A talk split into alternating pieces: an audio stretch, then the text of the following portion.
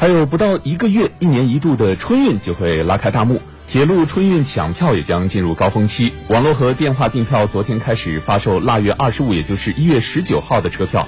车站售票窗口、铁路客票代售点和自动售票机开始发售腊月二十三，也就是一月十七号小年儿的车票。铁路部门提醒，二零二零年春运高铁全线将使用电子客票，请旅客乘车时一定记得携带身份证。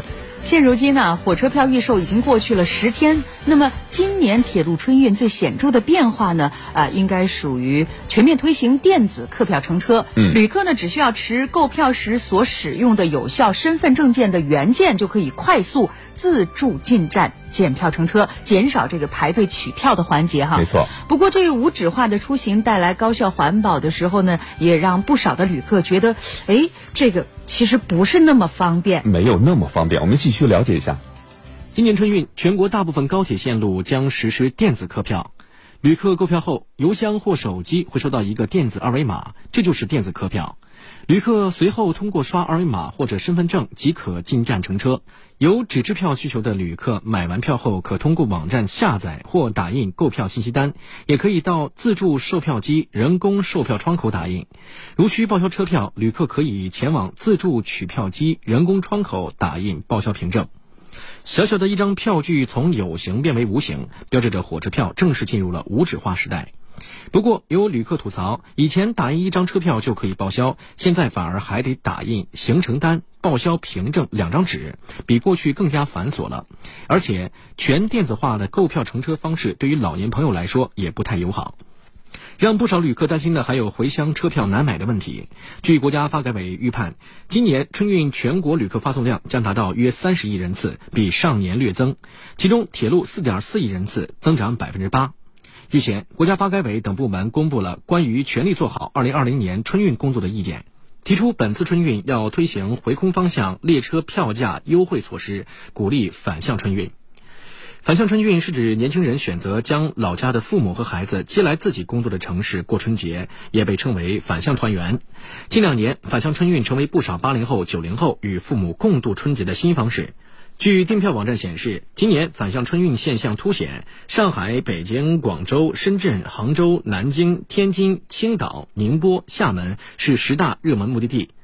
除夕前一周飞往这些城市的机票预订量同比增长超过百分之四十，四老一小旅客订单显著增长，机票价格甚至比高铁票还便宜。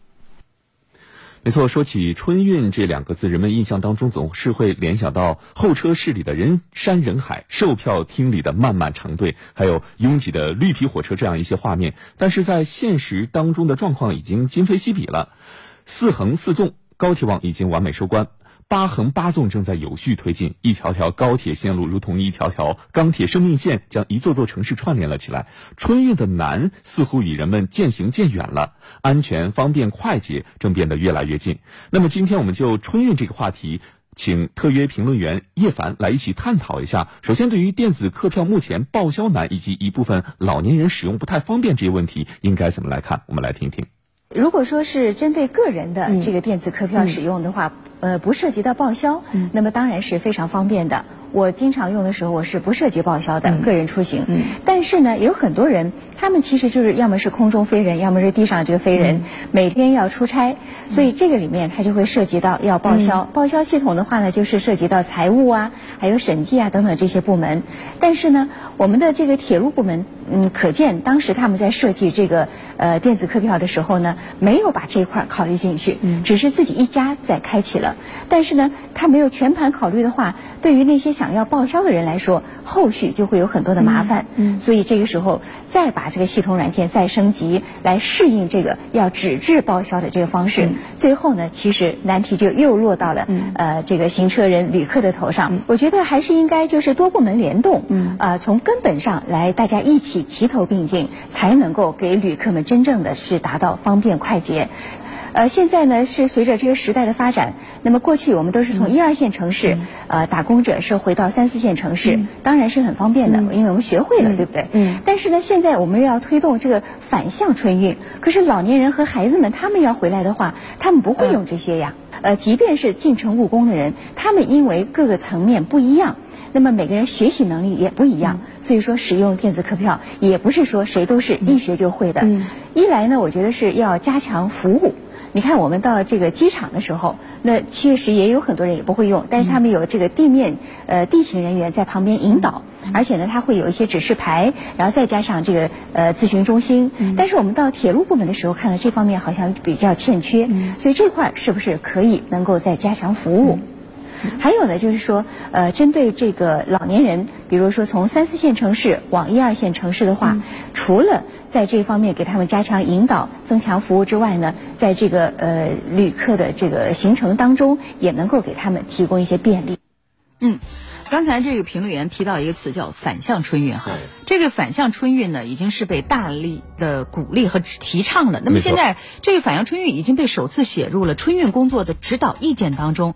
我们怎么来看待这个趋势的改变？这样一个新的变化又如何让反向春运更加顺畅呢？我们继续来听评论员的观点。这是一个好事儿，因为过去呢，我们是传统观念，家在哪里，然后我们到了春节就像这个蚂蚁搬家一样，全部往那儿迁徙。但现在呢，因为是时代发展了，人们的观念也开始变了，其实就变成了呃，家人在哪里，家就在哪里，这是一个好事儿。嗯，而且呢，就是可以呃大量的减少。